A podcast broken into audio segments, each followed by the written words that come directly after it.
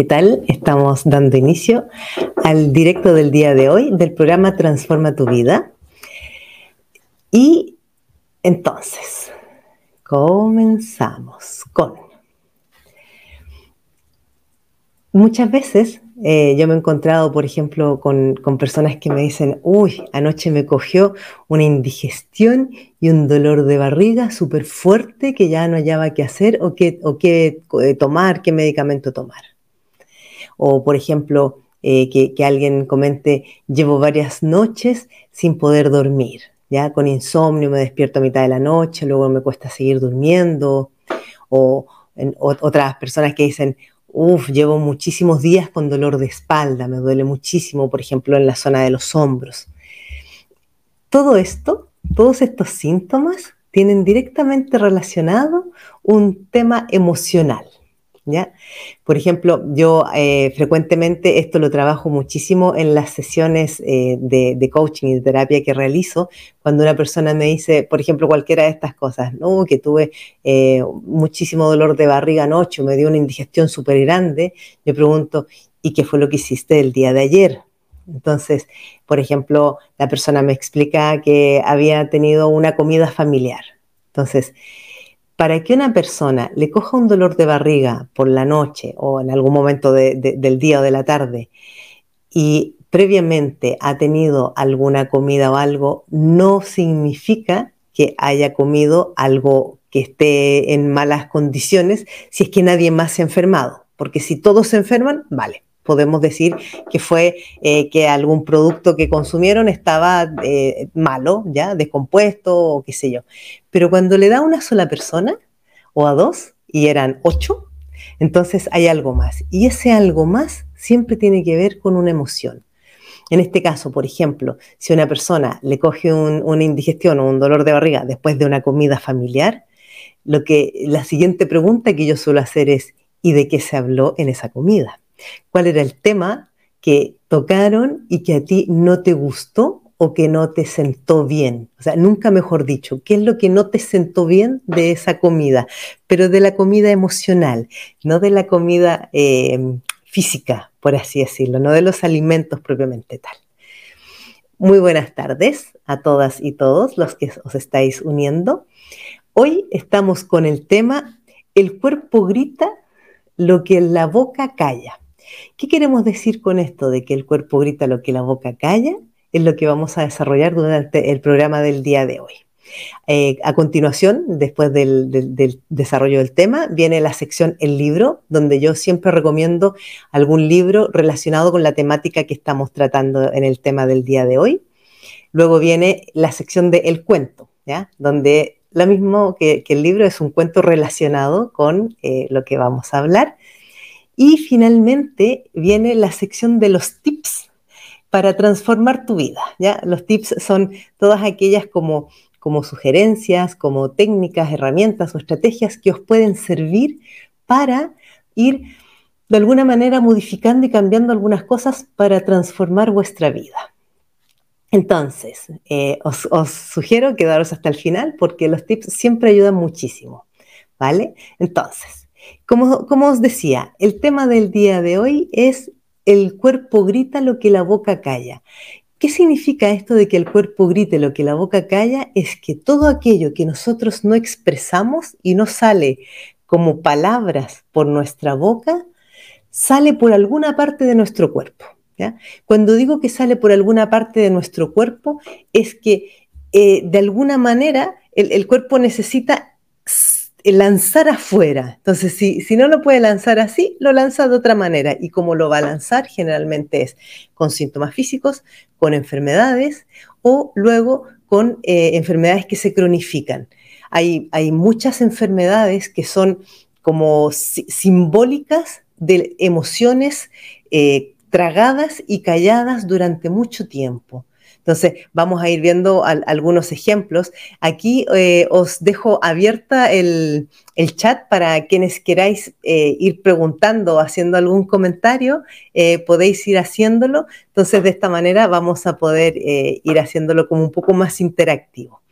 Entonces, bueno, una, una cosa que es muy importante a tener en cuenta, primero es que el síntoma, lo primero que a nosotros nos va a aparecer cuando tenemos una situación emocional no resuelta es el síntoma, ¿ya? El síntoma es como, es como la, primera alerta, es la, primera luz roja que se nos enciende, ¿ya?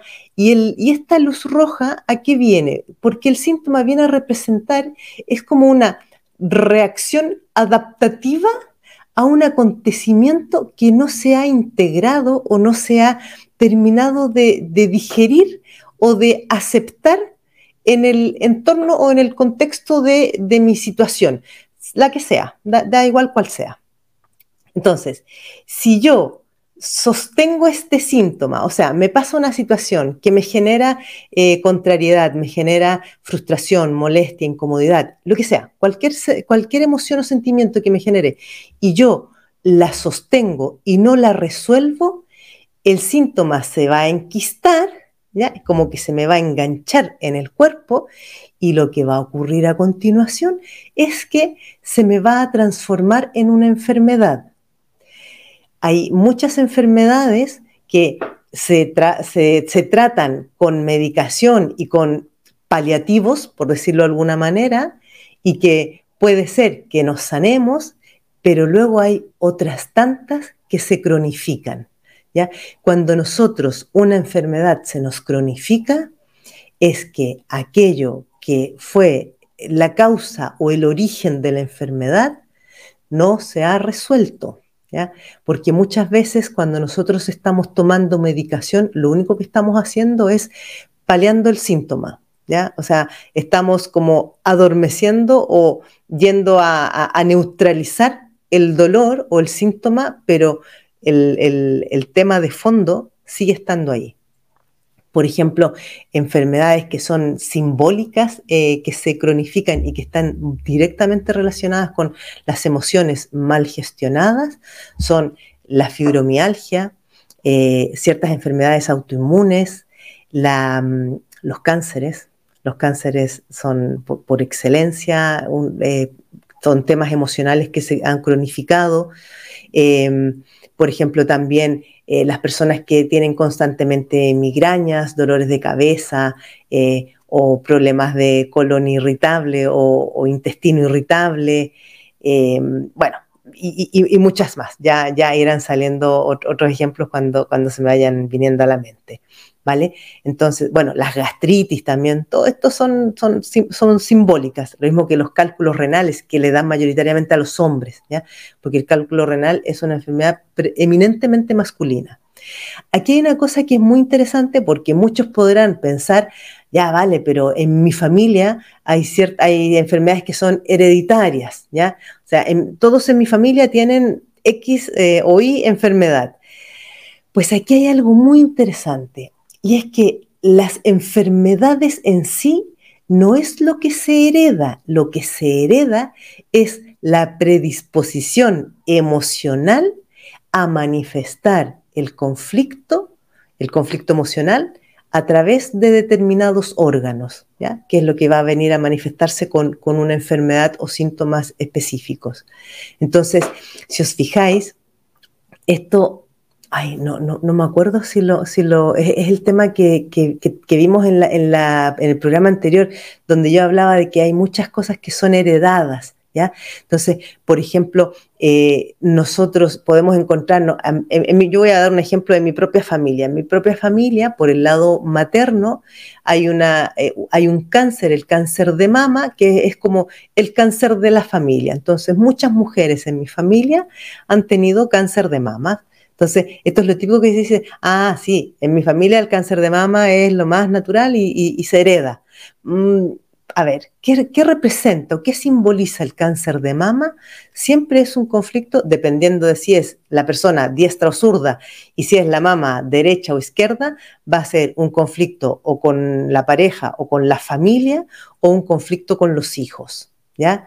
Entonces, ¿qué es lo que pasa? Si yo tengo una madre que tuvo cáncer de mama y ella eh, se acabó divorciando de mi padre, entonces ella lo que evidentemente es observable, ella no supo gestionar el conflicto con su pareja, lo que la llevó después con los años a desarrollar un cáncer de mama.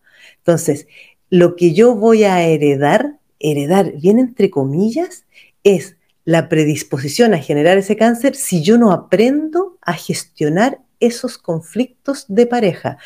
¿Por qué nosotros heredamos? Porque nosotros aprendemos a comportarnos por los ejemplos que hemos tenido en casa desde pequeños. Entonces, eh, para nosotros, las mujeres, nos vamos a tender a comportar como lo hacía mamá, vamos a repetir los patrones de mamá, aunque a mí no me haya gustado, aunque yo haya rechazado muchas cosas de mi madre, van a haber ciertas, ciertos puntos en los cuales cuando yo llegue a la edad adulta y probablemente me tenga una pareja o tenga mi propia familia, voy a un día me voy a dar cuenta que estoy haciendo igual que mi madre, por mucho que yo odiaba o detestaba que según qué cosas. Y los hombres van a tender a repetir o a replicar el comportamiento de papá o del hombre que haya sido la figura eh, fuerte masculina en casa. Eh, esto puede ocurrir en los dos casos. Si, por ejemplo, una persona se ha criado con abuela o con abuelos, van a ser los abuelos las figuras que van a, que van a representar sus modelos eh, a seguir. Entonces, nosotros aprendemos a afrontar y a solucionar nuestros conflictos emocionales de acuerdo a lo que vimos en casa cuando éramos niños. Entonces, si yo veía en casa que mamá se comía todo lo que le molestaba o se tragaba las cosas para no discutir, para no tener problemas, y cuando algo le enfadaba mucho se daba la vuelta y se iba para otro sitio, ¿ya? Eso yo a lo mejor conscientemente no lo voy a racionalizar, pero el día de mañana, cuando yo me encuentre en una relación de, de pareja y algo me moleste, o a lo mejor en una relación laboral o en una relación con amigos y algo me moleste, inconscientemente voy a, voy a hacer el mismo, voy a tener el mismo eh, comportamiento que tenía mamá. ¿Por qué? Porque es lo aprendido. Y tener presente que nosotros aprendemos de niños a comportarnos como nuestros padres, no por lo que ellos nos digan o nos expliquen, sino que lo hacemos de manera automática eh, y, totalmente inconsciente, porque es lo que se llama el aprendizaje vicario. Los niños aprenden por observación, no por racionalización. ¿Ya? Porque la, capacidad de razonar y de eh, analizar y de reflexionar no termina de desarrollarse sino hasta después de los 20 años. Entonces, todo lo otro lo hemos aprendido desde muy pequeños y ha sido solamente por observar comportamientos, gestos, movimientos, palabras, expresiones, ¿ya? silencios, todo eso lo hemos aprendido. Entonces, por eso que después las personas que más callan son las que suelen tener más síntomas físicos y desarrollar con el tiempo más enfermedades. Por ejemplo, yo no sé si, si os sabéis, eh, si, os, ha ocurrido en vuestra familia o, personas conocidas que, por ejemplo, mujeres que ya son mayores, que tienen muchísimas dolencias, ¿ya?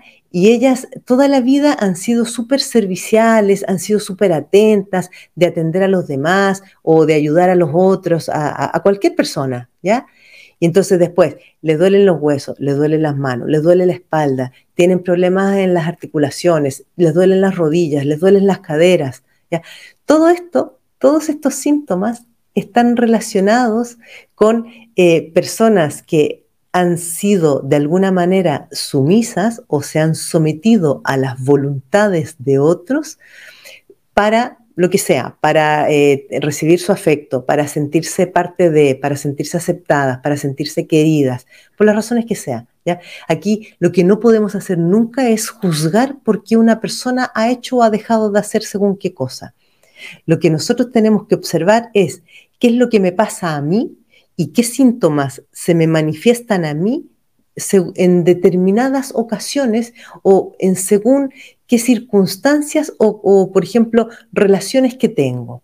¿ya? Por ejemplo, eh, yo os voy a comentar una situación personal que, para mí fue como un antes y un después. Cuando yo empecé a estudiar lo de la bioneuroemoción, eh, a mí esto me, dio un, un, vuelco en mi vida. Entonces, yo, después de que había nacido mi hijo, o sea, yo tuve un hijo cuando estaba terminando la universidad y cuando nació mi hijo, o sea, a partir del siguiente día que nació mi hijo, yo empecé a tener muchísimos problemas em, de, estómago, ¿ya? Y se tardaron muchos años, yo en aquella época vivía en Chile, y se tardaron cuatro años en diagnosticarme. Lo que a mí me había ocurrido es que se me había desencadenado o se me había activado la condición celíaca. Eh, me imagino que, muchos conocéis lo que es la, condición celíaca, ya los celíacos que no se puede comer trigo, harina, em, avena ni centeno y en general es súper complejo porque estoy hablando hace casi 20 años atrás que en Chile no había prácticamente nada ni información sobre celiaquía ni mucho menos productos aptos para celíacos. Entonces, disculpa. Yo estuve cuatro años súper, súper, súper enferma y cuando llegué a la bioneuromoción, cuando empecé a estudiar la bioneuromoción, descubrí que la condición celíaca tenía que ver, era un conflicto que estaba relacionado con abandono de papá.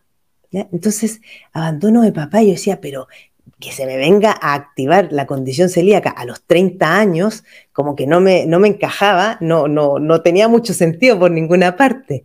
Entonces, bueno, indagando, investigando y hablando con, las personas, con los tutores de, los cursos de, la bioneuromoción, me explicaron que papá es una figura, o sea, quien representara para mí en ese momento la figura paterna, que no necesariamente tenía que ser mi propio padre. Entonces, claro, en ese momento llegué muy rápido a la conclusión, porque si a mí se me había activado el día que yo había parido a mi hijo, o sea, tenía que ver con la figura de, del padre de mi hijo.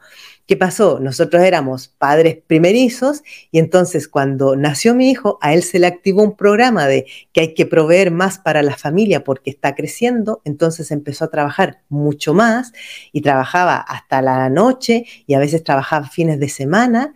Entonces yo me sentía abandonada porque sentía que no era capaz sola con el hijo. Entonces el padre estaba todo el día trabajando y muchas veces los fines de semana y eso yo lo viví como abandono, ¿ya? O sea, el padre nos abandona, pero fue absolutamente inconsciente. Yo os estoy contando el resultado de, de mucho tiempo de trabajo, de trabajar este tema. Entonces, cuando tomé conciencia de ello y me di cuenta que en realidad eh, el padre de mi hijo no lo había hecho con una mala intención ni por hacernos daño, sino que era su programa que se le había activado de, macho proveedor, tuve una sensación como de, de, como de, comprender, de comprender su historia también y sin ninguna rabia, sin ningún resentimiento, sino que casi, casi todo lo contrario, como casi con un sentido de gratitud porque él había actuado lo mejor para, para nosotros, pero mi inconsciente lo había interpretado aquello como abandono. En el instante en que yo tomé conciencia de eso y solté esa como esa emoción de, de sentirme abandonada yo y mi hijo, a mí se me sanó la condición celíaca, pero fue tomar conciencia de aquello y porque dice así como, wow, dije yo, no lo puedo creer, ¿será posible? Y entonces me acuerdo de haber hecho un experimento que me comí la primera galleta que no comía en 10 años, algo que tuviera eh, gluten, y entonces me como una galleta con mucho miedo, porque yo no podía ni siquiera respirar cerca de algo que contuviera gluten, porque enseguida me enfermaba y quedaba en el baño sentada durante horas, y me como una galleta y no me pasó nada y al día siguiente volví a probar nada. Bueno, desde entonces nunca más he vuelto a tener ningún cuadro de celiaquía y esto fue hace 10 años atrás. O sea, para que os deis cuenta, a mí me habían dicho que la condición celíaca era una enfermedad autoinmune de por vida y que no se sanaba, que no había ninguna forma de sanarla. Pues yo, en, en mi experiencia propia y personal, os digo que hasta las enfermedades autoinmunes se pueden sanar. Cuando nosotros identificamos la emoción que hay detrás y soltamos aquello sin rencor, sin resentimiento, sin rabia, sin ira, sino que desde casi como desde el, desde el sentir más puro, más honesto, más eh, como, como amoroso. ¿ya? Entonces, ¿qué quiero decir con todo esto? Que todos los síntomas y todas las enfermedades que nosotros tenemos están sí o sí enganchados a alguna emoción. Yo os invito a que os observéis a vosotros mismos qué emociones tenéis enganchados cada vez que tenéis un síntoma. Por ejemplo, eh, miren, por ejemplo, muy, muy común las migrañas, ¿ya? O los dolores de cabeza.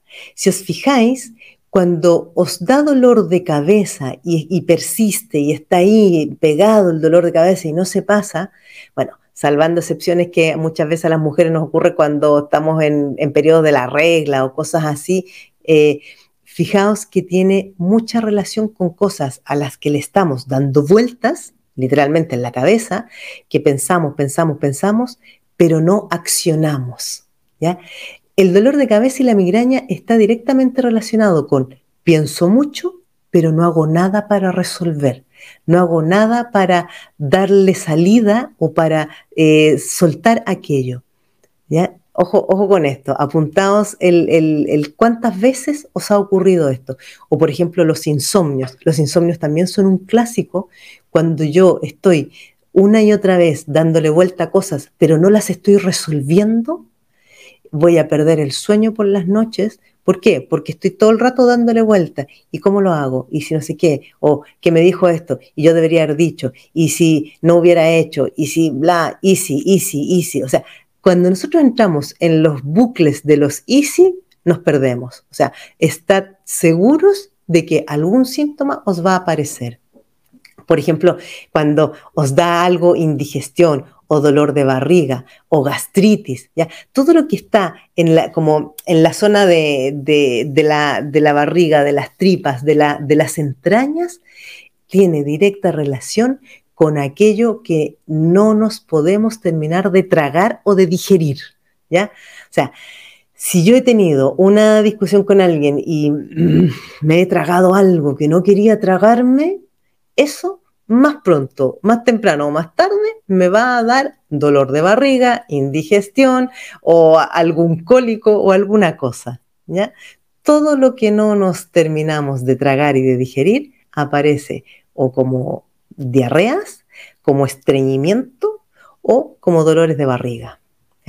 Otro, otro síntoma clásico es, por ejemplo, cuando nos duelen mucho esta zona de aquí arriba, ¿ya? Como, como los hombros, como la espalda, la parte alta, es cuando sentimos que estamos llevando mucha carga, ¿ya? Mucho, mucho peso, pero mucho peso simbólico. Por ejemplo, llevo el peso de la casa, el peso de los hijos, el peso del trabajo, y más encima ahora mamá está enferma y tengo que ir a verla eh, cada día o cada semana. Eso me va a cargar la zona de, acá arriba, de los hombros. ¿Ya? Entonces, hay, hay, muchos síntomas que, son es muy interesantes si os empezáis a observar. O, por ejemplo, otra cosa eh, que, que, es muy clásica, si nosotros hemos tenido una discusión con alguien y no hemos terminado de expresar todo lo que queríamos decir y nos quedamos como así casi que nos mordimos la lengua para no decirle lo que queríamos por la razón que fuera, pero no lo dijimos, después pareciera ser que se nos cierra la garganta, nos coge un dolor de garganta y decimos, ah, de haber sido el aire acondicionado o que me estoy resfriando. No, no, o sea, cada vez que nos duele la garganta es que estamos con algo atorado aquí que no está saliendo. Entonces, buscad, escarbad en vuestra, en vuestra mente ¿Qué es lo que no habéis expresado? ¿Qué es lo que no habéis dicho para que estéis sintiendo esta, esta sensación? ¿Vale? Entonces, bueno, eso es lo que, lo, que quería decir. Se me pasó la hora volando, acabo de darme cuenta.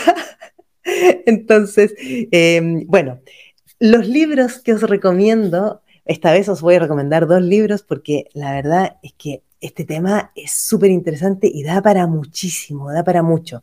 Uno de los libros se llama La enfermedad como camino, que son dos autores, Thorwald Detlefsen y Rudiger Dahlke. Eh, si, queréis, después lo, puedo, puedo escribir los nombres en, el, en, Instagram y en, el, y en el Facebook. Y el otro libro se llama Origen emocional de las enfermedades. ¿ya? Y este, el autor es Christian Fleche, que es un, es un francés. Están súper interesantes estos dos libros porque se explican muy desde, desde una mirada eh, científica, desde una mirada desde combinando la medicina con la psicología, con la biología, cómo, cómo los síntomas y las enfermedades van manifestando nuestras incoherencias emocionales. ¿ya? Em, bueno, Eso con los dos libros. Eh, bueno, comentaros eh, al, margen de todo esto que en mi, en mi página web www.pamelajaragómez tengo varios talleres que, he ido realizando y que van quedando ahí, que se pueden, eh, que se pueden adquirir, digamos, con, con, acceso durante un año, donde en todos los talleres yo siempre de alguna manera voy entrelazando todos estos temas que hablo. Entonces, eh, podéis mirarlos, están muy interesantes. También tengo dos cursos, un curso sobre alta sensibilidad y otro curso sobre autoestima. Y además está mi libro, que está ahí atrás, ¿Dónde? Mi libro Más autoestima, menos culpas. Eh, también que tenéis presente que yo trabajo con, esto cada día, por lo tanto, si alguien quisiera poder eh, trabajar algún tema, superar alguna cosa, también me podéis contactar. Y esto yo, yo tengo un método de trabajo que es súper rápido y eficaz, ¿ya?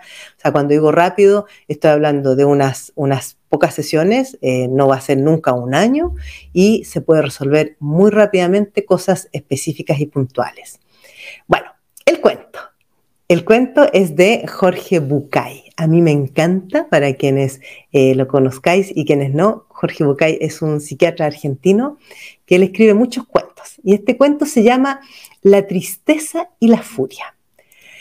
En un reino encantado donde los hombres nunca pueden llegar, o quizás donde los hombres transitan eternamente sin darse cuenta? En un reino mágico donde las cosas no tangibles se vuelven concretas, había una vez un estanque maravilloso. Era una laguna de agua cristalina y pura donde nadaban peces de todos los colores existentes y donde todas las tonalidades del verde se reflejaban permanentemente. Hasta ese estanque mágico y transparente se acercaron a bañarse haciéndose mutua compañía la tristeza y la furia. Las dos se quitaron sus vestimentas y desnudas las dos entraron al estanque. La furia, apurada como siempre está la furia, urgida sin saber por qué, se bañó rápidamente y más rápidamente aún salió del agua. Pero la furia es ciega o por lo menos no distingue claramente la realidad. Así que, desnuda y apurada, se puso al salir la primera ropa que encontró. Y sucedió que esa ropa no era la suya, sino la de la tristeza. Y así vestida de tristeza, la furia se fue. Muy calma y muy serena, dispuesta como siempre a quedarse en el lugar donde está, la tristeza terminó su baño y sin ningún apuro, o mejor dicho, sin conciencia del paso del tiempo, con pereza y lentamente salió del estanque. En la orilla se encontró con que su ropa ya no estaba. Como todos sabemos, si hay algo que a la tristeza no le gusta, es quedar al desnudo. Así que se puso la única ropa que había junto al estanque, la ropa de la furia. Cuentan que desde entonces muchas veces uno se encuentra con la furia ciega, cruel, terrible y enfadada, pero si nos damos el tiempo de mirar bien, encontramos que esta furia que vemos es solo un disfraz y que detrás del disfraz de la furia en realidad está escondida la tristeza. Fin. es súper lindo este cuento. A mí me encanta. Bueno, fijaos cómo eh, muchas veces nosotros aparentamos una emoción o un sentimiento y en realidad lo que sentimos de fondo es otro totalmente diferente. Y esto es lo que yo os invito a dejar de hacer, porque cada vez que nosotros mostramos una cara que no es la que en realidad estamos sintiendo o queremos eh, enseñar o que los demás vean, nos estamos haciendo daño y el cuerpo que estamos enfermando es el nuestro. Y cuando no es el cuerpo, acaba siendo la mente. Entonces, tenéis que ser cuidadosos con vosotros mismos. Es súper importante esto, ¿ya? Los tips para transformar tu vida. Eh, que primero que todo, hay una, hay una cosa que es, un, es una estrategia, es una clave muy importante. Cada vez que os moleste algo de otra persona o de otras personas, observad qué de eso puede estar en vosotros oculto y que no lo estáis viendo o simplemente no queréis aceptarlo. Porque tenemos que tener siempre presente que las demás personas son nuestros espejos. Por lo tanto, para que a mí me moleste algo del otro, eso es algo que yo reconozco. Puede ser porque lo tenga en mí o porque lo haya vivido desde pequeña y sea algo lo que he estado expuesta y que me ha hecho daño. ¿ya? Por ejemplo, voy a dar un ejemplo súper trivial y sencillito. Si a mí me molesta mucho que me mientan, lo primero que tengo que observar es, ¿hay alguna ocasión en la cual yo miento o yo he mentido y me he quedado con una sensación así como medio de cargo de conciencia o, no, no hallo cómo salir de eso para que no me vayan a sorprender? Ya, esa, esa es una mirada. O la otra es que a lo mejor a mí me afecta y me hacen tanto daño las mentiras porque yo crecí en un hogar donde quizás había alguien que mentía mucho y eso causó muchísimo daño a la familia. ¿Ya? Entonces, por eso la, primera, el, primer tip es este. Cuando algo os moleste de los otros, miradlo primero si está en vosotros. ¿ya? La arrogancia, la soberbia, los malos modales, las, las malas formas de contestar, todo esto muchas veces también está en nosotros, pero lo manifestamos en otras oportunidades y con otras personas. Luego, otra cosa que es clave y es fundamental, y esto yo siempre lo explico y lo, y lo transmito en las sesiones de coaching que realizo, es que siempre expreses lo que te sucede en primera persona. ¿Qué quiero decir con esto? Si yo estoy con una persona que constantemente me está ofendiendo o me está haciendo sentir mal, en vez de decirle, es que tú siempre me haces sentir mal, Ponerlo en primera persona significa, cuando tú dices o haces según qué cosas, yo me siento de tal o cual manera. Que es muy distinto que señalar al otro y apuntar al otro.